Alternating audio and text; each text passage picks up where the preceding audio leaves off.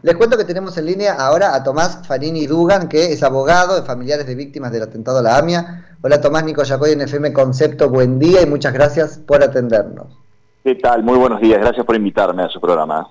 Bien, Tomás. Este, bueno, y esta vez te invitamos por el sobreseimiento, no solo a Cristina Fernández de Kirchner, sino a todos en esta causa por el memorándum. ¿Qué nos podés este, contar primero? ¿Qué significó, no es cierto? Está muy cuestionado eh, técnicamente, además, la decisión. Sí, por cierto, miren, cuando una causa llega a juicio oral es porque hubo un juez de instrucción, tres jueces de la Cámara, tres jueces de la Casación Penal y cinco de la Corte que dijeron que ese hecho, que es el que se investiga en ese proceso determinado, tiene que ir a juicio oral. Hay mérito suficiente para que vaya a juicio oral. Y cuando esto pasa, el tribunal oral tiene que hacer el juicio. Y tiene que hacer el juicio eh, reproduciendo la prueba que se eh, eh, plantea para ese juicio oral. Es decir, no puede valorar lo que pasó antes del juicio. La, que la, prueba que se produjo durante, antes del juicio oral eh, hay una ficción legal que determina que en realidad no tiene que ser valorada por los jueces del tribunal oral. Bueno, acá pasó todo lo contrario. Acá los jueces del tribunal oral, sobre la base de la prueba que estaba producida, dicen que el hecho no es delito. Bueno, ese ese es el resultado de un juicio oral. Ahora, otra vez, porque empecemos por acá, si querés, ¿no es cierto? Sí, es el resultado de un juicio oral, ciertamente. Ahora, otra vez la cantinela de que podrá estar muy mal, pero no es delito. Nos viene tirando eso desde el vacunatorio VIP en adelante. Sí, claro, y además, a ver, hay, hay, un, hay, una, hay, hay un dato común en todos estos casos, y que es que entienden que porque hay un acto de gobierno, bueno, no puede ser delito. Bueno, Esto es una, esa, es la segunda, este, ya no es claro. es una trampa y eso hay que volverlo. Porque ayúdame con esto, a ver si razono muy mal, Tomás. Los actos delictivos pueden tranquilamente ejecutarse, cristalizarse por medio de un acto de gobierno. Pero por supuesto. A este tipo de delitos, el tratado pudo ser lo mismo que un arma en un homicidio, digo. Por supuesto, lógico. Miren, a ver, nadie discute que el Ejecutivo tiene facultades para firmar un tratado internacional con otro país.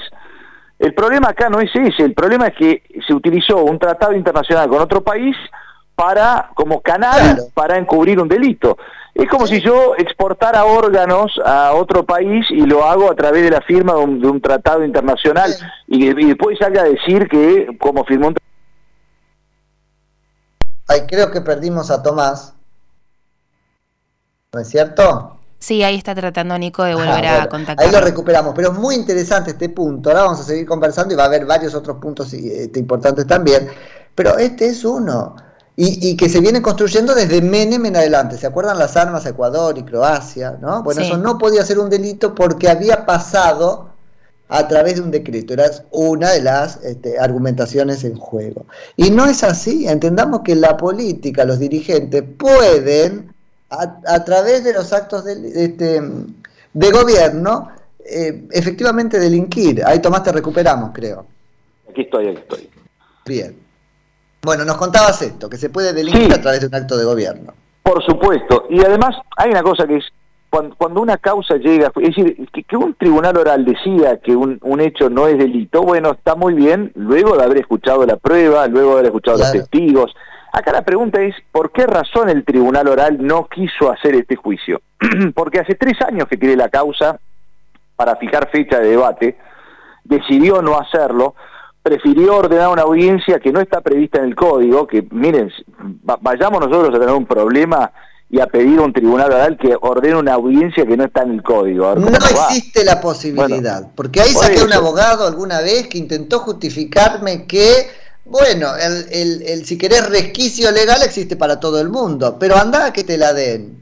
No, porque no existe, porque no está en el código, precisamente. Por eso, por eso bueno, entonces como ella, es decir, como Cristina, cualquiera podría pedirlo, porque total no está, pero tampoco no no está, digamos. Mentira, lo primero que te dicen es que no. Más vale, más vale, porque, bueno, eh, además esa audiencia, eh, a mí no me sorprendió este fallo porque esa audiencia se hizo con este propósito, es decir, simular un juicio oral.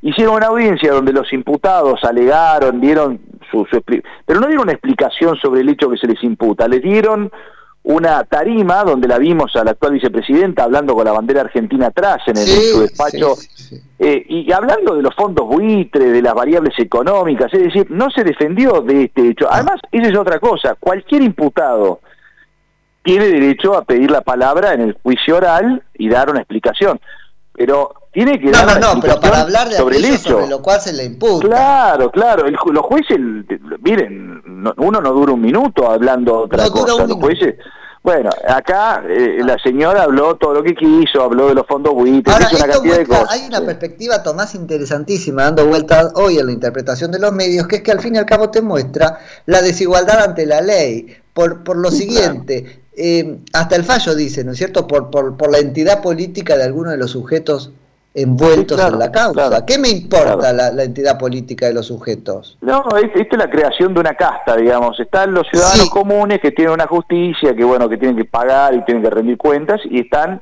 este, los funcionarios públicos, este, que, bueno, en fin, tienen, se ve que tienen otro, otro, digamos, otro estándar. Eh, ya son ciudadanos plus, no sé, francamente. Miren, la verdad que es, es un fallo realmente este, que no, yo creo que no puede ser sostenido en casación, espero que esto sea revocado. Eh, eh, según qué, sala quede, porque qué, va, qué, qué tiene que... Otro punto, porque, a ver... ¿Qué lo va a agarrar de Luca? Muy, muy hábilmente, claro, lo que han hecho es lograr, al cuestionar a, a Hornos Iborinski por sus visitas para jugar el pádel acá en la Quinta de Olivos, en fin, todo lo que uno quiera pensar, digamos, puede ser que no sea lo, que debía ocurrir, uno puede estar en desacuerdo con esto, en fin. Si fuera, si existiera algún temor de parcialidad, lo único, lo que uno tiene que hacer es recusar a los jueces y los jueces excusarse, pero no cambiar de sala. Bueno, las defensas lograron que la sala cuarta remitiera la causa a la sala primera para y esto no puede pasar porque es un problema de los jueces, no un problema de las salas. Pero claro, Dios mío, ¿cómo puede ser que se este, extraiga semejante conclusión del argumento iban a jugar al padre y no se, se extraiga exactamente la misma del argumento son afiliados a una organización militante de la presidenta? Sí, claro, claro lógico, porque hay, hay, aquí hay, sí, hay gente de justicia legítima y demás, bueno, en fin. Pero obviamente, entonces yo también ponele, te concedo que por, por un prurito que por haber jugado al padre, pero ¿y por ser afiliado a justicia legítima? Claro, lógico, lógico. Pero además, supongamos que uno quiere decir, bueno, yo creo que eso no significa absolutamente nada, pero bueno, si hay un problema... No, no, entonces jugar al padre tampoco. Lógico, pero si existe un problema, porque además el, presidente Macri no era parte en este proceso, pero bueno, supongamos que uno dice, bueno, hay un temor de parcialidad de fenómeno, bueno, planteen una recusación, pero no cambien de sala, porque acá el problema, ellos lograron que se cambie de sala porque tienen un fiscal en la otra sala que ya dijo que aquí no había delito, es decir, esto lo hicieron antes, este movimiento, y después sale este fallo, digamos, bueno. Ahora, ¿cómo era esto por shopping, lo fair? Es esto. Y bueno, sí, claro, a la inversa, ¿no? Porque, digamos, se ve que solo para el offer solo, funciona cuando ah, hay una imputación en contra de, ellos, digamos, no sé, en fin. Bueno, es, es así y, vamos a, ya estamos discutiendo, ya, ya nosotros hemos presentado recursos para discutir que esto tiene que volver a la sala cuarta de la casación y que eventualmente se plantee lo que se tenga que plantear respecto a los jueces, si quieren recursarlo, que los recursen. Yo Ahora, tengo preferencia por un juez. recién algo muy interesante que es que este, quisieron hacer como el, el, show, ¿no es cierto? Las veces de un juicio oral, claro. Porque a la opinión pública desprevenida ella le puede decir estuve sometida a juicio y listo. Claro, claro, parece hicieron esa audiencia, ese ah. prejuicio, le digo yo, porque es un prejuicio. prejuicio, en todo eh, sentido, las dos acepciones. Exactamente, eso inventaron una audiencia que no está en el código, los hicieron declarar, este, en, esa, en esa especie de audiencia donde se habló de cualquier cosa y ahora viene el fallo este donde dicen que esto no es delito. Bueno, pero además es, es interesante, 300 hojas escribieron, podrían haber escrito 5 en realidad, porque todo gira alrededor de un punto, que es que el memorándum no tuvo comienzo de ejecución, es decir, no se aplicó, bueno, y eso es falso, eso no es verdad. Claro, pero además, miren, hoy las aletas, las aletas rojas tiene una adenda que dice que hay un memorándum, un, tratado internacional firmado entre Argentina e Irán. Y Argentina no logró que se saque esa adenda porque Irán sostiene que el memorándum está en vigencia, es decir, se está aplicando. Y, cuando yo firmo un tratado con otro país, no es una cuestión dialéctica, es decir, que yo diga que el memorándum no se aplica, que ese, tratado no se aplica. Es un problema de los dos países, porque como en este caso, Irán sostiene que sí está aplicándose. Como consecuencia de eso, Interpol no retiró esa adenda. Es decir, hoy el, el, memorándum de entendimiento tiene un efecto concreto sobre las alertas rojas, así que no se puede decir que no tuvo comienzo de ejecución. Excelente, excelente ese punto, Tomás, porque otra cosa con la que nos mienten es, si la alerta roja no fue levantada, si las buscan y están ahí, no, pero tienen esta adenda, que qué dice? Claro, que dice que hay un tratado internacional firmado entre Argentina e Irán. Y esto las flexibilizó, porque eh, ya no es lo mismo una, una alerta roja que una alerta roja que tiene este adenda que por lo menos genera una, una llamada de atención a quien tiene que detener al imputado y una consulta a ver si esto está vigente, una discusión acerca de... O sea, la mantuvieron vigente, pero le dieron el antídoto al, al, de la cosa. Sí, así es. Es como que tiene un asterisco y cuando lees el asterisco dice, pero esta adenda no, eh, pero esta alerta no es roja. Claro, esta alerta tiene un tratado internacional, los dos países se pusieron de acuerdo, van a discutir esta cuestión, en fin. Y bueno, eh, eh, eso muestra eh, todavía, en mi, en, mi perspectiva, no sé si estás de acuerdo Tomás, este, la, mentalidad criminal de todo esto, digamos. Porque buscaron la forma de no sacarlas porque sabían que si se las sacaban se complicaban, pero inutilizarlas. Claro, mire, la jurisprudencia Interpol señalaba, porque había casos donde Interpol ya había decidido cuando los países firmaban un, digamos, se ponían de acuerdo, una cuestión política entre ellos, las, las alertas rojas caen. Esto ya había ocurrido en otros casos. Yo creo que por la reacción que hubo en la Argentina en el, sobre, sobre esta firma de este memorándum, eso no ocurrió. Pero sí conllevó la imposición de estas, de estas adendas.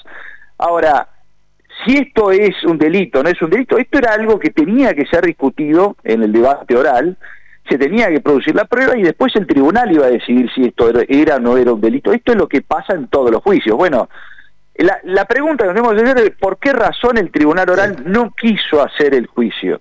Este es el punto. Absolutamente.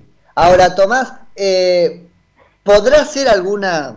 Digo, uno puede esperar que después esto sea levantado, o tal vez en la corte, ¿no es cierto? Sí, claro, esto va a llegar a la Corte en, cualquiera de los sentidos. En si ganamos años. O sí, claro, sí, sí, sí. Esperemos que no tanto, pero este, esto va a llevar, va a llevar mucho tiempo. Sí, sí. ¿Qué, hacemos? El caso está lleno de cosas interesantes técnicas para charlar, pero este, no, no quiero insumirte mucho tiempo. Este argumento A, este, como vos decías, ¿no? no está vigente, o en todo caso no está vigente porque la contraparte no cumplió su parte, con lo cual como un delincuente te dice, pero el delito, yo quise cometer el delito, pero no surte efecto, así que no vengas, eso no, es una tentativa. No, y además, miren, e, esto tiene dos calificaciones jurídicas eh, básicamente posibles. Una es que esto es un encubrimiento. El encubrimiento no requiere que el encubrimiento produzca los efectos buscados por el encubridor. Ahí va. no, no, funciona así. Me dicen, bueno, no cayeron las alertas rojas. Está bien, no cayeron, pero eso no quiere decir que no se encubrió. Eh, eso por un lado. Y bueno, por otro lado, yo sé que hay muchísimas cuestionamientos que se pueden hacer a la calificación jurídica de traición a la patria, por cierto que esto es así, pero era la otra calificación jurídica la que se aplicaba, en donde ese delito ni siquiera hace falta el comienzo de ejecución, la mera conspiración ya es delito. Así que, eh, digamos, cualquiera, cualquiera de las formas que, digamos, cualquiera de, los, de las calificaciones jurídicas que se le quiera dar a este hecho, merecía ser juzgado. Y después está todo el tema de la cuestión política no justiciable, que la verdad echar mano de ese argumento es como decir hacer trampa. Hago pido como cuando éramos chicos, ¿no? La, capa de Harry Potter. Por supuesto, porque es, a ver, ese argumento es ridículo por, por una razón, pero se impuso bastante en, los medios. A ver, que, que nadie discute que el Ejecutivo tenía la facultad de firmar un tratado internacional. Esto, este, no es un, este no era el problema. El problema es que detrás de ese tratado internacional existía un delito que, estaba, eh, que utilizaba ese tratado como canal para ser cometido. Es como si yo exportara órganos a otro país y lo hago mediante la firma de un tratado donde digo que exporto televisores. Eh, que no es delito. Yo, yo, a ver, Nadie discute que tengo la facultad de firmar ese, ese tratado internacional. El problema es que si atrás de eso hay un delito, no deja de ser delictivo por el hecho de que a mí, de que yo tenga la facultad de firmarlo, digamos, no, no. Eh, eh, yo nunca entendí cuál era la, la, este, la razón por la que se sostenía esto, la verdad. No, no, es una cosa que además, este, en, la medida en que avanzamos en civilización, como dice Casañe, este, quedan muy pocos a ningún punto no justiciable, no existe. Claro. Claro, así, es. Che, te, hago Tomás una última cosa, lo hablamos por arriba alguna vez, pero tengo que hacerlo. Eh, frente a la certeza de que no hay justicia en la Argentina, ¿qué hacemos? Y digo, ahí tienen una, lo tengo que poner así, responsabilidad ustedes, porque en pocas causas como esta queda claro que no hay justicia en la Argentina, ¿no? ¿Cómo se deja claro eso más allá de lo declamado en los medios de comunicación? ¿Cómo damos por cerrada la instancia argentina? ¿Cómo vamos a buscar justicia afuera? ¿A dónde? Porque está roto el pacto social. Sí, este, este es un problema, pero yo creo que hay que, hay que insistir hay que seguir intentándolo y denunciando lo que pasa y este pero no hay que no hay que digamos no hay que hacer otra cosa que eso y, esperar a que algún día este, esto cambie. No pero este, jurídicamente algún tribunal de derechos humanos afuera cómo hace para saltear sí, ya no, tiene caso seguir comprobando que en la Argentina eh, no hay justicia para estas causas eso lo, lo, tenemos pensado, lo que pasa es que hay que agotar la vía, es decir, uno tiene que agotar Pero está agotada la vía cuando ves el acuerdo político, al menos ir afuera a plantearle, che, ¿puedo considerar agotada la vía con esto? ¿No puedo esperar 25 años a que la Corte decida que no? Claro, lo que pasa es que a uno le imponen esa, ese deber de haber este, llegado hasta la última instancia para poder este, intentar eh, claro, pero no hay, va a haber que discutir eso, no hay otra instancia. Sí, sí, no, lo sé, lo sé. Pero bueno, vamos, primero vamos a ir a casación y esperemos que eh, lograr que la digamos que todo esto tramite en la sala que es la sala competente, que es la sala que siempre intervino, que es la sala cuarta. Ya les digo, no me importa los jueces que integren esa sala. Ah, Acá lo importante es que esto no se vaya a la sala cuarta, pero pero si hay alguna discusión acerca de, si hay que recusar a un juez, bueno, eso podrá ser planteado, pero no mm. que no tiene que cambiar la sala. Clarísimo, clarísimo. Tomás, te agradezco muchísimo por el rato y las precisiones. Muchas gracias a ustedes por llamarme. Tal vez. Dale. Abrazo grande, buen día. Tomás Farini Dugan, que es abogado de familiares de víctimas del atentado a la AMIA.